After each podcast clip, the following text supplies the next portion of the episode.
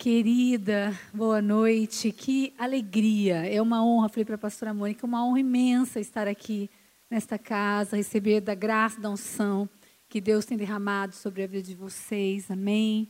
E eu desejo que o Senhor, esta noite, possa mudar muitos destinos neste lugar, possa alinhar os nossos passos e que você saia daqui determinada para viver a linda história de amor que Deus tem escrito para a sua vida. Amém? Eu vim com uma palavra no meu coração aí, faz meia hora que eu mudei um pouquinho. Eu vou tentar, é uma conversa que eu tive com a pastora Mônica hoje à tarde, estamos tomando um café. E vou tentar fazer um link de duas coisas e espero que Deus me dê a graça de tocar o seu coração. Amém? E eu gostaria de começar citando para vocês alguns versículos. E eu coloco o tema desta nossa ministração desta noite do poder das suas escolhas. Não, nunca foi tão claro para toda a ciência, eu vou falar um pouco de ciência agora, depois vou entrar um pouco na palavra de Deus, mas nunca foi tão claro para toda a ciência e para o mundo cristão que a vida de um ser humano, ele é feita de escolhas.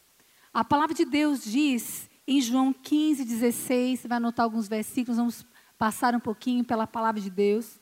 Mas em João 15, 16, que não foste vós que escolhestes, mas eu vos escolhi a vós, e vos nomeei para que vades e dei fruto, e o vosso fruto permaneça, a fim de que tudo quanto em meu nome pedides ao Pai, vô-lo conceda.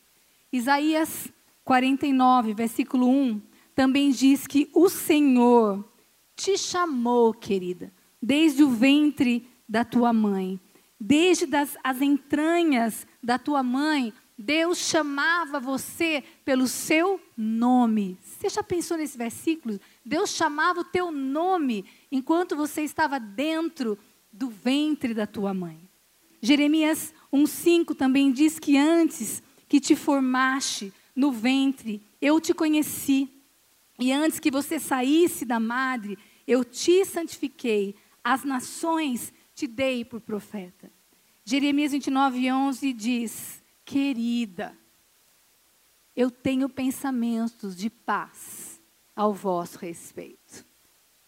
Eu tenho pensamentos de paz e não de mal, para levar você ao fim que você deseja. Deus te chama pelo nome e Deus escreve uma história sobre a sua vida desde antes que você existisse. Porém, junto com essa história, quando você vem à terra através da sua mãe, Deus te dá um presente, e esse presente se chama livre-arbítrio, que é a escolha que você tem de viver ou não viver aquilo que Ele tem escrito ao seu respeito. E como eu estou dentro um pouco da área da ciência, tem ficado tão claro para nós o quanto isso é verdade. Aliás, quanto mais a ciência evolui, mais ela chega aos pés da palavra de Deus. Eu tenho estudado muito, tenho entrado muito no campo da genética. Eu estava contando para a pastora Mônica, eu tenho trabalhado um pouquinho com testes de DNAs, com mapeamento genético. E nós temos visto que nós podemos hoje, você pode, por exemplo, ter nascido com genes com determinadas doenças. Eu fiz o meu mapeamento genético e quando eu recebi, até fiquei com as pernas meio bambas, porque tem algumas coisas lá que não são boas. Mas o que a ciência nos fala é que mesmo que eu carregue um gene de uma doença muito complicada, as minhas escolhas vão determinar o meu futuro, não é a genética que determina. Mesmo que eu carregue um gene de Alzheimer, de câncer, problemas de obesidade, diabetes, depressão, as escolhas que eu faço durante a minha vida é que vão determinar se eu vou ter aquela doença ou não. Isso fala de palavra de Deus, fala do livre-arbítrio, fala de mudança de destinos. E 1 Tessalonicenses 5,23, eu citei um pouquinho isso na outra vez que eu vim, diz que eu, como uma mulher cristã, tenho que manter o meu corpo irrepreensível ao Senhor Jesus, o meu corpo, a minha alma e o meu espírito. E a ciência, ela vem sobre isso novamente. E ela fala que um ser humano, para ele poder ter uma qualidade de vida, para ele poder viver com longevidade, ele tem que cuidar do corpo, tem que cuidar da alma e tem que cuidar do espírito. E a outra vez que eu vim aqui no congresso, vocês estavam, algumas estávamos aqui, né? Nós estudamos bastante sobre isso, eu ensinei para vocês um pouco mais detalhado, hoje não vou entrar sobre isso, mas estudei um pouco mais detalhado como é importante você cuidar das suas três dimensões, como é importante a ciência fala claro para nós, é muito interessante, isso é um pouco novo. Porque antigamente a ciência olhava muito o ser humano com corpo e alma, mas hoje ela olha da parte espiritual. Na maioria dos congressos que eu tenho ido, sempre tem um cientista que estuda um pouco a física quântica e ele fala assim: olha, se você quer tratar do seu paciente, você tem que estimular a desenvolver a sua parte espiritual. Porque o ser humano emite eletricidade. Você sabia? Você tomou choque alguma vez? Então ele fala: o ser humano emite eletricidade. E esses elétrons que o ser humano emite se ligam a átomos e voltam energia para a célula funcionar bem.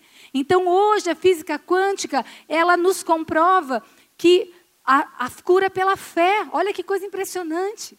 Por isso é importante você escolher desenvolver sua fé. A ciência também fala que eu e você somos como como é, uma orquestra sinfônica. Pensa em você como uma orquestra sinfônica. E você toca uma música. Cada um de nós toca uma música diferente. E essa música que nós tocamos, elas são os nossos instrumentos são os hormônios. Tudo que acontece em mim e você tem um hormônio atrás. E a ciência comprova que os hormônios, eles são totalmente ligados à nossa alma.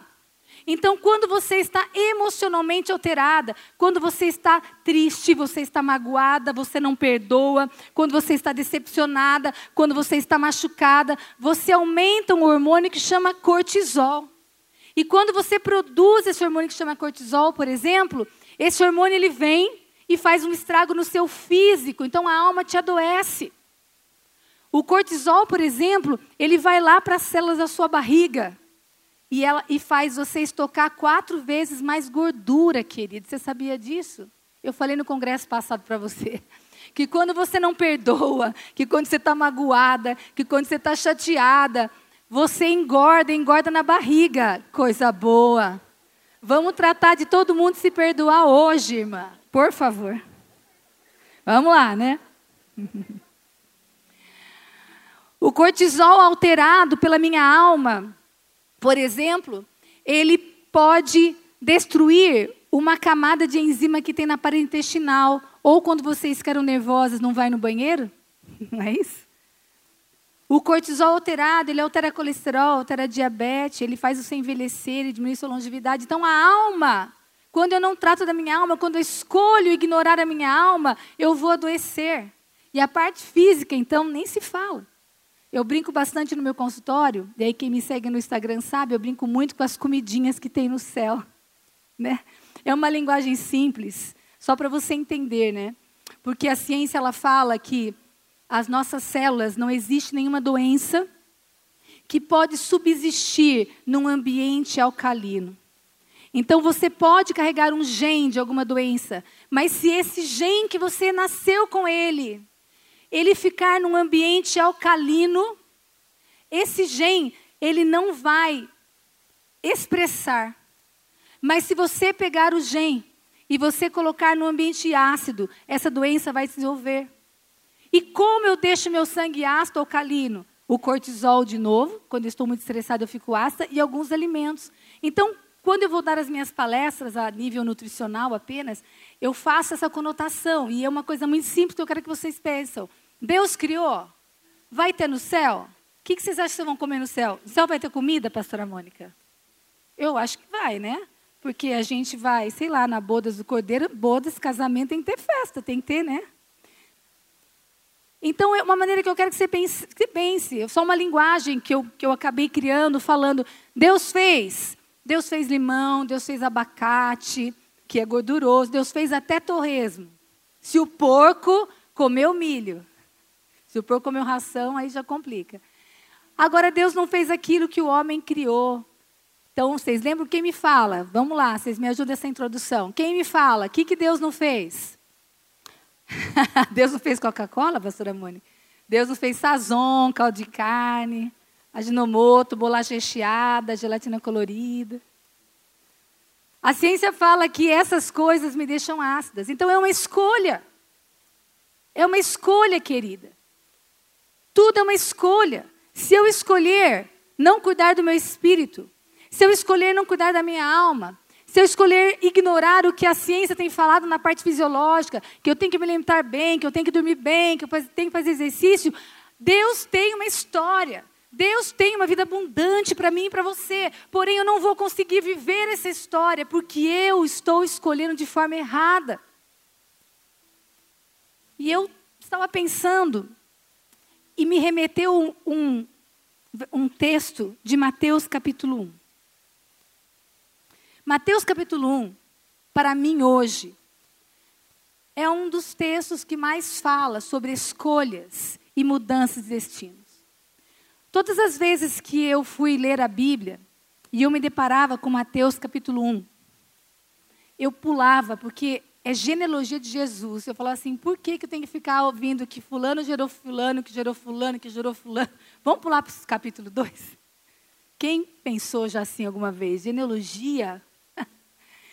E de repente, me brilhou os olhos, porque Mateus capítulo 1 é um dos exemplos mais claros de que as escolhas determinam o nosso futuro. E eu vim aqui com essa palavra no meu coração para compartilhar com vocês. Existem cinco mulheres que são citadas em Mateus capítulo 1. Cinco mulheres que entraram na genealogia de Jesus. Que se você olhar para elas, elas eram mulheres improváveis e mulheres que de forma nenhuma poderiam estar lá dentro da cultura judaica e até da nossa cultura. Mateus capítulo 1, ele é escrito para os judeus. Mateus tinha o objetivo de mostrar ao povo judeu que Jesus, ele era descendente de Abraão, e ele podia ocupar o trono como Messias, porque os judeus esperavam um descendente de Abraão para ser o rei dos judeus. Então ele escreve para o povo, para que o povo entendesse que ele era descendente de Abraão. E nessa genealogia, ele nos mostra o amor de Deus para conosco. Ele nos mostra que as escolhas determinam o nosso futuro. Ele nos mostra a graça de Deus ele nos mostra um favor imerecido. Ele nos mostra mulheres que não eram para estar lá, mas que pela graça Deus a levou para lá. A primeira mulher que cita-se em Mateus capítulo 1, quero que você siga comigo, está em Mateus 1, versículo 3, e diz assim: E Judá gerou de Tamar a Pérez e a Zerá. E Pérez gerou a Esrom, e Esrom gerou Arão. Tamar.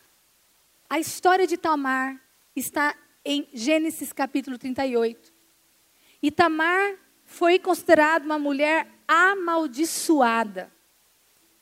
A história dela é que ela era casada com um homem do povo de Deus. Mas esse homem, ele era mau perante aos olhos do Senhor. E Deus mata o marido dela. E ela tinha o direito de uma descendência. Naquela época, as mulheres que não tinham filhos, elas eram consideradas amaldiçoadas. Porém, pela lei, elas tinham o direito de ter uma descendência. Então, se o marido morresse, elas poderiam se casar com o irmão do marido para levantar uma descendência. Então, quando o marido dela morre, o sogro dela dá o outro filho para casar com ela. Porém, se você ler lá em Gênesis 38, este homem também foi mal perante a Deus. E ele morreu também. E o sogro ficou com medo. Falou: Eu não vou dar o terceiro filho. Então, esse menino também era novo. E ele manda ele embora, ela embora. E Tamar, então, ela vai embora, levando sobre ela uma marca de perda, levando sobre ela uma marca de injustiça. Mas Tamar, ela usa o seu direito de escolha. E ela escolhe a se levantar no meio da sua dor. E ela escolhe a lutar pelos seus direitos. Queridas, a exemplo de Tamar, nós precisamos levantar no meio da nossa injustiça, no meio da nossa dor e escolher a lutar pela história que Deus escreveu para mim e para você. Por isso você precisa conhecer a palavra de Deus. Tamar conhecia, ela sabia que ela tinha o direito de uma, de uma descendência. Então ela descobre que o sogro dela havia ficado viúvo. Ela se levanta da sua dor, ela se veste como uma prostituta. E ela vai para a beira do caminho onde o sogro dela ia passar. Ele não reconhece ela. Ele se deita com ela. E ela engravida e suscita a sua descendência. Queridas, qual é o direito que Deus tem dado para você? Qual é o direito? Deus tem dado o direito de ser você e a sua casa servindo ao Senhor. Deus tem dado o direito de você ter saúde, porque Ele levou sobre Ele as tuas enfermidades. Deus tem dado o direito de você não passar necessidade, porque Ele está conosco. Deus tem dado o direito de ter paz no meio da tribulação. Deus tem dado o direito de uma vida abundante. Você precisa escolher, porque a vida é feita de escolhas. Você precisa escolher se levantar no meio da sua dor, não aceitar o destino que está sendo jogado sobre você e lutar pelo direito que a palavra de Deus te dá. Qual é o direito que você tem de reivindicar esta noite? Você não pode sair daqui sem escolher reivindicar aquilo que é seu por herança. E Tamar, com a atitude de fé que ela teve, de coragem, muda o seu destino ao ponto de Deus colocá-la na genealogia de Jesus. Tamar, a amaldiçoada, aquela que se veste como uma prostituta, ela foi, suscitou sua descendência e entrou na genealogia de Jesus. A segunda mulher que está na genealogia de Jesus foi Raabe. Raabe está em Mateus capítulo 1, versículo 5, e diz: E Salmão gerou de Raabe a Boaz. Boaz gerou Ruth, a Obed, Obed gerou a. A história de Raabe está narrada em Josué, capítulo 2.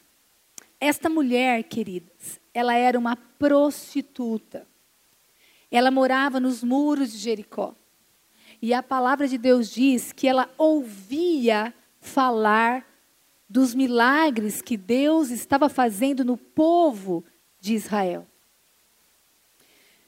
Josué 9:11 diz assim: Bem sei que o Senhor vos deu esta terra e que o pavor de vós caiu sobre nós, que todos os moradores da terra estão desfalecidos diante de vós, porque temos ouvido que o Senhor secou as águas do mar vermelho diante de vós quando saíram do Egito e que fizeste aos reis os amorreus, a Sion e a Og, que estava além do Jordão, o qual destruísses. O que, ouvindo, desfaleceu o meu coração. E em ninguém há mais ânimo algum, por causa da vossa presença, porque o Senhor vosso Deus é Deus acima dos céus e da terra. Toda a cidade que ela morava estava condenada à morte. Porém, ela ouvia falar dos feitos de Deus. Ela não chegou a ver, ela viu o mar vermelho ser aberto?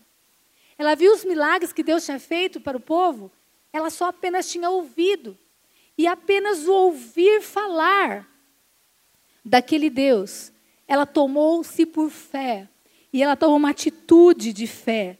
Então ela leva os espias, vocês conhecem a história, leva os espias para dentro do muro, na casa dela, e o esconde. E essa atitude de fé que essa mulher teve mudou o destino dela. Queridas, isso toca muito o meu coração, porque muitas de nós já fomos tocadas por Deus. Muitas de nós que estamos aqui já vimos milagres de Deus acontecerem.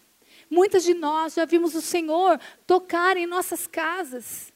E hoje muitas de nós estamos incrédulas e não conseguimos mais crer. Raabe não viu, ela ouviu apenas, e isso foi o suficiente para tomar uma atitude de fé. Queridas, me remete à história de João, capítulo 2, aonde é narrada as bodas do casamento. Você já pensou um pouquinho nessa história? Jesus estava num casamento com Maria o vinho se acaba. Então Jesus, ele manda os servos encherem as talhas. Primeira coisa que eu quero que você saiba, o que isso significa. A casa dos servos era fora. E lá tinha umas talhas. Sabe para que serviam as talhas? As talhas serviam para lavar os pés. Era um lugar de purificação. Então ele vai para os servos e fala: encha as talhas de água, água de lavar os pés. E o servo, o servo, enche as talhas e ele fala: agora você vai pegar. E ele pega a água. Pensa comigo, essa água que veio de uma talha de lavar os pés, uma água suja.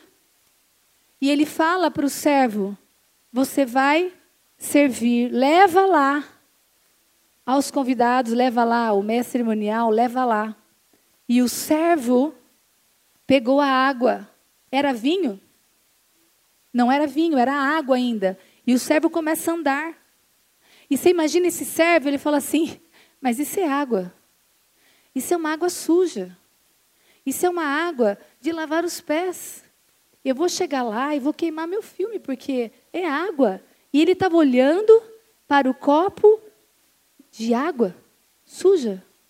E diz a palavra que no caminho enquanto ele estava obedecendo, enquanto ele estava servindo, no caminho, no caminho, no caminho, a água se transformou em vinho.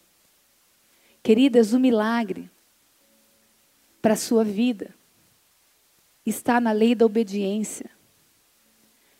Mesmo que você não veja, você continua no caminho.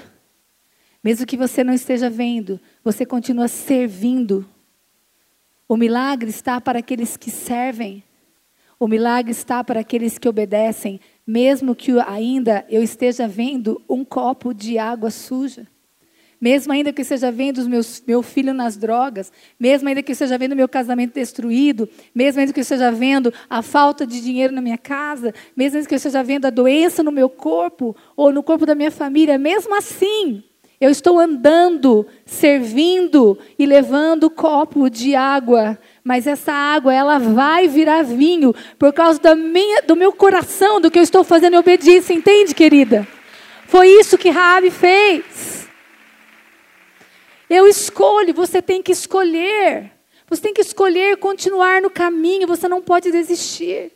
E Deus mudou o destino dessa mulher. E a prostituta Raabe, ela entra na genealogia de Jesus.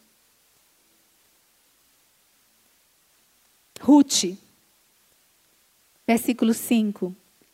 Salmão gerou a Raabe, a Boaz. Boaz gerou a Ruth e a Obed. E Obed gerou Gessé. A história de Ruth está relatada no próprio livro que leva o nome dela. Mas eu quero que você atente para Deuteronômio 23, versículo 3. Ruth, ela não era uma mulher do povo de Deus. Ruth, ela era uma amonita. Eu escrevi errado ali, não é Boabita. Ou é a Boabita? Mônica, olha na sua Bíblia aí. Tá certo? Moabita. E dizia assim, olha, nenhuma Moabita, amonita, perdão, nem Moabita entrará na congregação do Senhor. Nem ainda a sua décima geração entrará na congregação do Senhor, vírgula, eternamente. Ruth nasceu de um povo que tinha sobre ele uma um estigma. Vocês, moabitas, vocês, amonitas, nunca poderão entrar na presença do Senhor eternamente. Ruth se casa com um homem que era do povo de Deus. E vocês conhecem a história, ela fica viúva. Na lei, quando a mulher ficava viúva, ela poderia voltar a estar com o seu povo. Porém, Ruth tinha conhecido o Senhor. E Ruth escolhe não abandonar a sua fé. E além disso, ela escolhe a continuar a cuidar e trabalhar no meio da sua dor. Queridas, deixa eu explicar um segredo espiritual. Quando você trabalha, quando você ajuda, quando você continua fazendo a obra do Senhor no meio da sua dor, o Senhor muda o seu destino. O Senhor muda o seu destino enquanto você estiver ajudando no meio da sua dor. Boaz, vendo aquela mulher pegar o resto de comida para dar para sua sogra amargurada, Boaz se apaixona por Ruth. O Senhor se apaixona por você. Quando você trabalha no meio da dor, quando você não para de caminhar e você continua a pensar no outro no meio da sua dor. E o Senhor se apaixona por Ruth e muda um decreto que ele mesmo tinha instituído por causa do amor, por causa do coração desta mulher e coloca Ruth na genealogia do filho de Deus. Querida, você quer um milagre na sua vida? Continue a ajudar o outro, continue a fazer a obra do Senhor no meio da sua dor. Não fique olhando para você, para suas dores, para você escolha a continuar.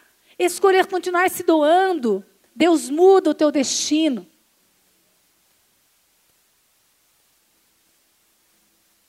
Mateus 1:6. E Jessé gerou ao rei Davi. E ao rei Davi gerou a Salomão, da que foi mulher de Urias. A quarta mulher da genealogia de Jesus foi Batseba. Batseba ela tinha sobre ela uma frase: aquela que adulterou com Davi. Ela é considerada uma mulher adúltera. A sua história está em 2 Samuel, capítulo 11 e capítulo 12. O rei Davi se apaixona por aquela mulher, manda chamar, deita-se com ela, manda matar o marido dela. E ela leva sobre o seu ombro um erro que não dependeu muitas vezes dela. Eu enxergo ela assim. Esse é um, uma coisa que vem no meu coração. Ela, ela teve que ir lá com o rei. Mas foi um erro. Foi um adultério, foi algo errado. E essa mulher, ela escolhe a quebrar as correntes com o passado. Nós precisamos escolher, queridas, quebrar com os erros causados ou não por nós no passado. Você não pode continuar levando sobre os seus ombros o erro que não te pertence. Porque a palavra de Deus diz que, esquecendo-me das coisas que para trás fico, eu prossigo para o alvo. Você precisa escolher, escolher, quebrar com o passado, romper, lidar com as consequências, porque muitos erros que nós cometemos têm consequências, consequências vão existir. Mas eu preciso continuar olhando para o futuro, para os acertos, para a cruz, para que o Senhor possa mudar a minha história. E a escolha de Batseba mudou o destino dela. Deus não uma segunda chance a ela. Deus dá a ela Salomão, um homem sábio. Deus te dá segundas chances. Você não pode ficar parada pelo que já passou, querida. Avança. Deus tem uma história para você viver. Versículo 16. E Jacó gerou a José, marido de Maria, da qual nasceu Jesus, que se chama Cristo. Tem alguém aqui hoje em torno de 16 a 17 anos? Tem alguém com essa idade? Você tem 17 anos? Vem cá, minha querida. Quantas já tiveram 17 anos aqui? Você se lembra com 17 anos? 16. Minha linda. Olha aqui. 16 anos. Sonhos de casar um dia. Você lembra quando você sonhava? Casar, ter sua casa, seu enxoval. E o anjo chega para ela e fala: Maria, você tem um filho, será o filho de Deus. Qual é o sonho dessa menina? Numa sociedade na época que, se hoje ainda casar grávida não é legal, ainda nós achamos que hum, uma mulher que gerasse uma criança sem ser casada, ela era maldita. Mas uma menina de 16 anos, ela entendeu que o propósito da vida dela era maior. Porque através dela, o mundo ia ser abençoado. E ela não ligou para a reputação dela. Ela não ligou pelo que os outros vão falar dela. Ela não ligou se José ia abandoná-la. Porque José falou assim: Oi, de onde veio esse filho? Você já pensou nisso? E ela correu todos os riscos. Ela abriu mão de todos os seus direitos para poder cumprir o chamado de Deus.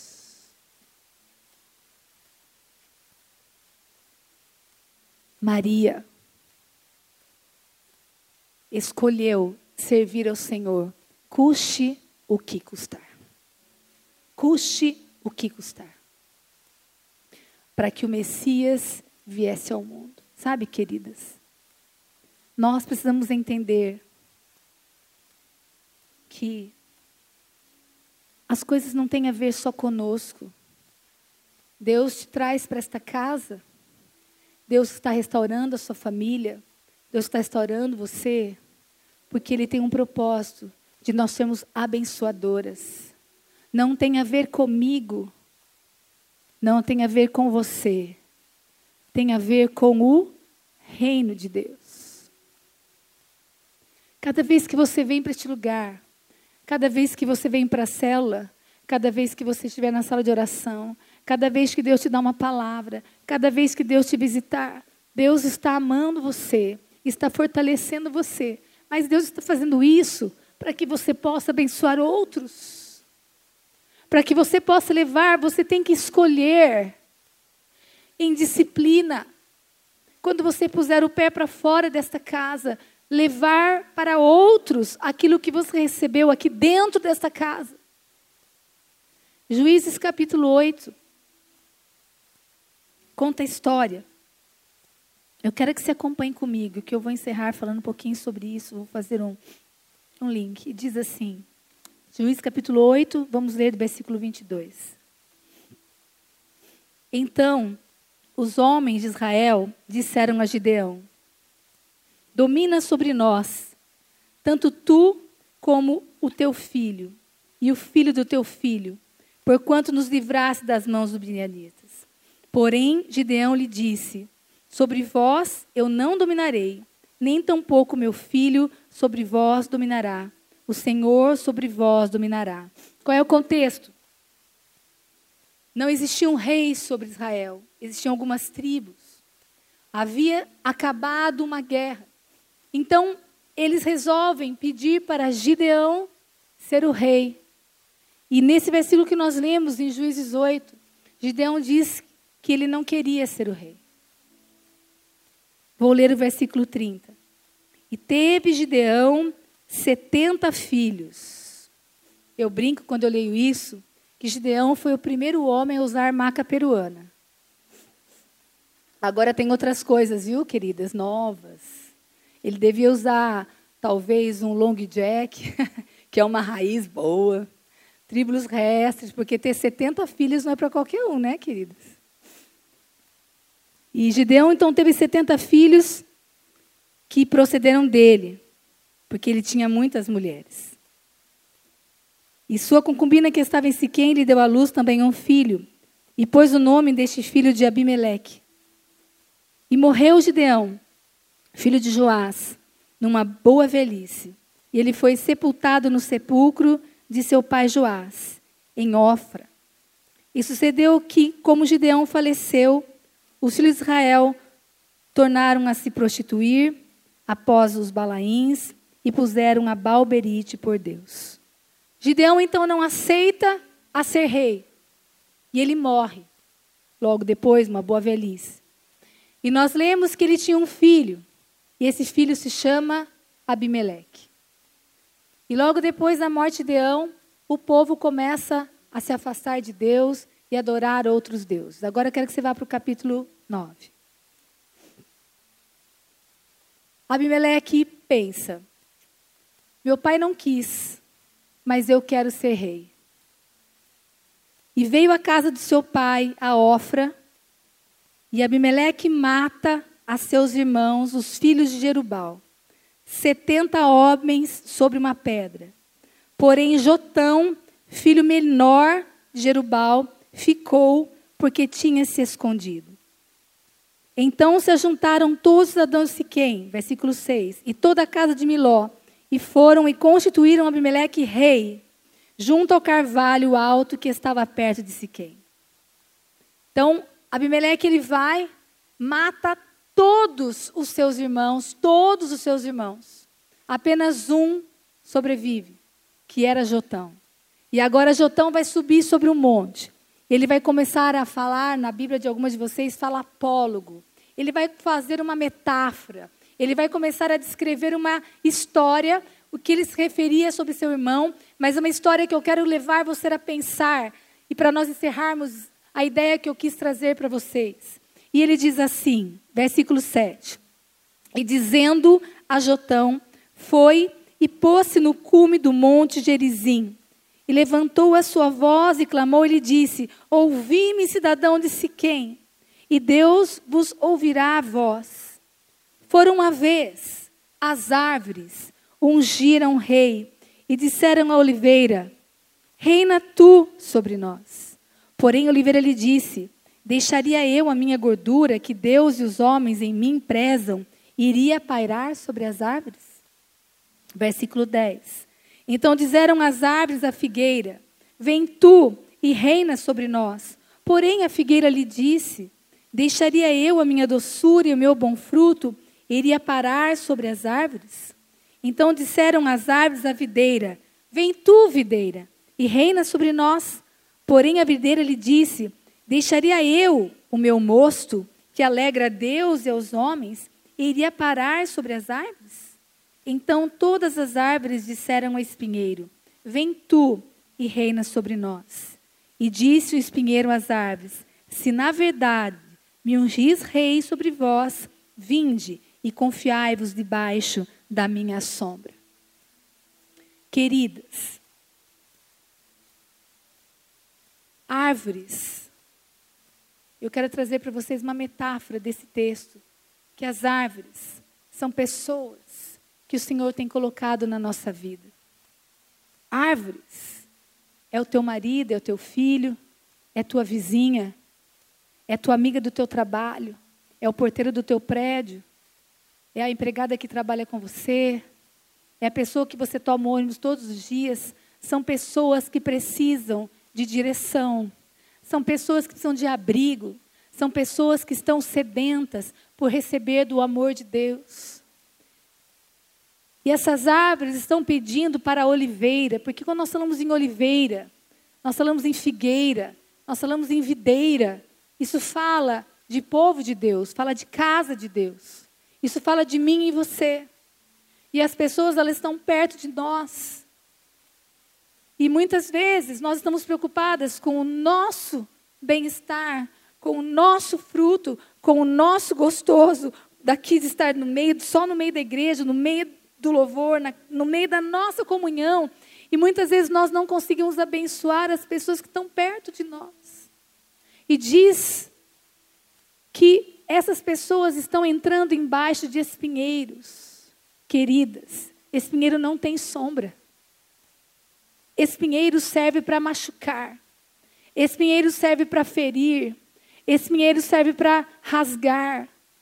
Tem muitas pessoas perto de nós que estão machucadas, estão feridas, estão rasgadas, porque nós, oliveiras, porque nós, videiras, porque nós, figueiras, não estamos abrigando elas embaixo da nossa sombra.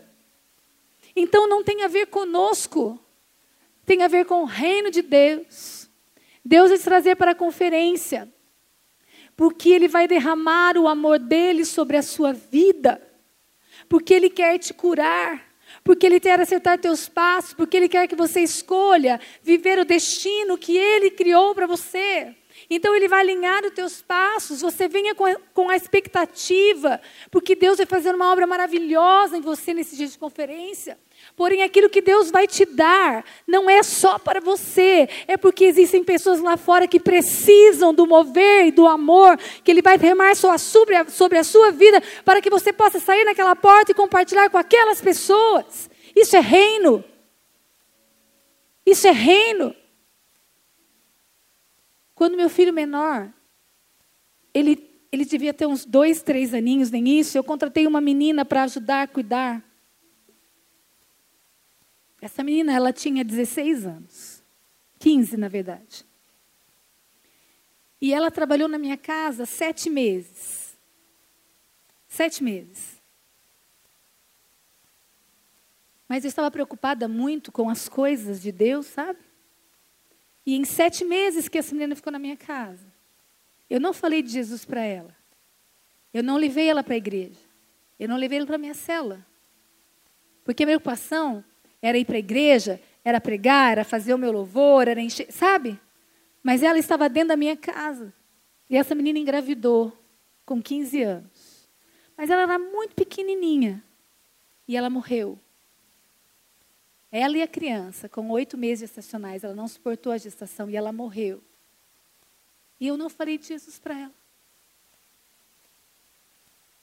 Deus colocou a Joyce na minha casa por um período curto, porque eu, videira, eu, figueira, eu, oliveira, precisava alcançar o coração dela com amor, mas eu estava preocupada comigo, com os meus frutos, com a minha aparência, com o meu bem-estar.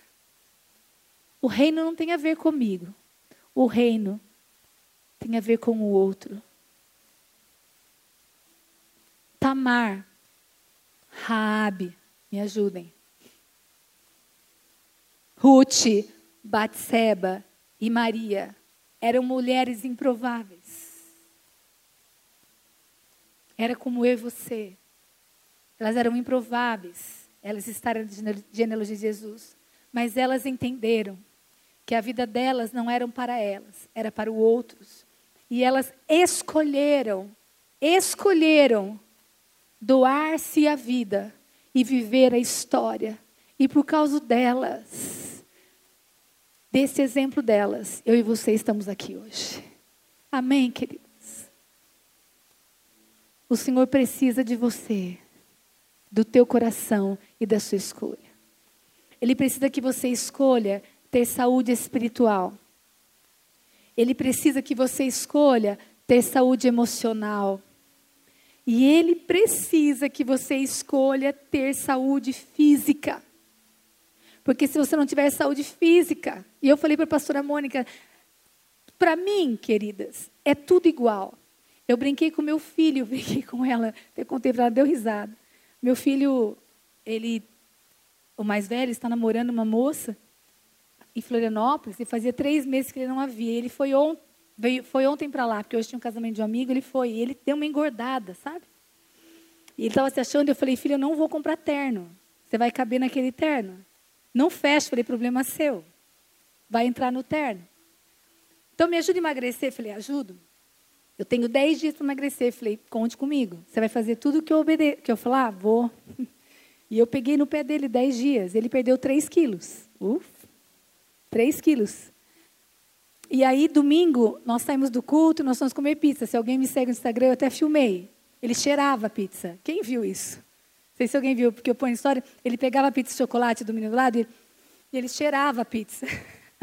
de confete, tadinho. E eu comecei a brincar com ele, a rir com ele. Ele falou: Mãe, eu não aguento, eu vou comer, eu não resisto. Aí eu brinquei com ele, mas eu brinquei sério. Porque eu creio, sabe? Isso é a minha vida.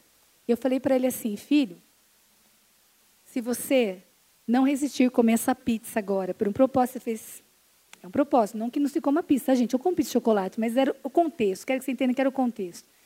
Se você não resistir comer essa pizza de chocolate agora, você não vai resistir dormir com a sua namorada lá em Florianópolis. Uma vez, faz pouco tempo, eu fui pregar num encontro de pastores, falar sobre saúde, só sobre saúde. E no meio da, da conversa, eu estava falando para eles sobre longevidade. E dentro da sua célula, você tem uma fita de DNA. Pensa na fita de DNA como um cadarço de um tênis. Pensou no cadarço de um tênis? Aquela ponta durinha do cadarço, aquele plástico durinho, nós chamamos de telômero. Todos os dias sua célula se multiplica e cada vez que a sua célula se multiplica, você perde um pedacinho do telômero. Quando acabar a ponta do seu cadarço, você morreu. Então a longevidade, o tanto, o quanto de vida você tem, depende do tamanho do seu telômero. E eu falei com, com eles, estou falando com vocês agora, que o alimento que mais encurta o telômero é o açúcar.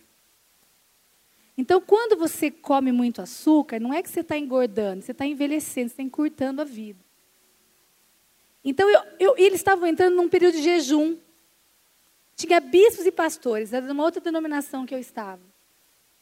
E aí, na hora me veio uma ideia. Ah, vou lançar para vocês também tá? Eu falei assim para eles: vocês estão fazendo um jejum de 21 dias? É, vamos entrar amanhã. Eu falei: então, ok. A ciência fala que as papilas gustativas da ponta da língua, elas se adaptam em 21 dias. Então, eu vou lançar um desafio para vocês tirarem o açúcar do café por 21 dias. Porque o, a relação com o açúcar tem que ser assim: tipo, hoje vou comer um doce.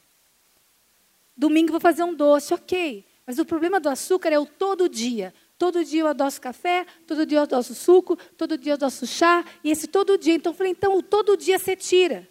21 dias sem açúcar. Porque eu sei, cientificamente, e 100% dos meus pacientes, e vocês fizerem, vocês vão me contar, se vocês tirarem um açúcar por 21 dias, no 22º dia você põe açúcar no seu café. Aí você vai tentar tomar, você não toma. Quem toma café sem açúcar aqui? Fala. Você consegue tomar café com açúcar agora? Não. Porque as papilas, elas, isso é científico, tá? Isso é científico. Então eu fiz desafio para eles. Falei assim: 21 dias. Aí começou um borbulinho, sabe? Ah, não. Isso não. Não, isso não, isso não. E o meu espírito, Mônica, meu espírito começou a, a aqui dentro, começou a ficar um borbulhão. E o Espírito Santo mim, falou assim para mim: fala com eles. Falei: não, não posso. Lá tem o bispo, bispo, bispo, pastor. Eu não posso. São 70 pastores e bispos. Imagine. Eles vão. Imagina, eu não posso. Fala. Falei, Senhor. Aí eu peguei com toda a humildade assim. Falei, gente. Né? Gente. Se a gente não resistir. Líderes e pastores que somos, que eu também sou uma pastora. Se a gente não resistir, tirar o açúcar do café por 21 dias, eu não vou resistir um adultério. Eu não vou resistir roubar o dinheiro da igreja. Eu não vou resistir mentir. Eu não vou resistir o pecado. Porque eu tenho que ter corpo, alma e espírito irrepreensíveis até a volta do Senhor Jesus. Amém? Então, querida, escolha escolha manter seu corpo, escolha manter sua alma, escolha manter seu espírito repreensível, escolha viver a história que Deus escreveu para você. Isso é disciplina. Isso é força. Isso está no DNA da mulher. Sabia? No nosso DNA, nós temos essa força e essa determinação. Amém? Quero que você feche teus olhos.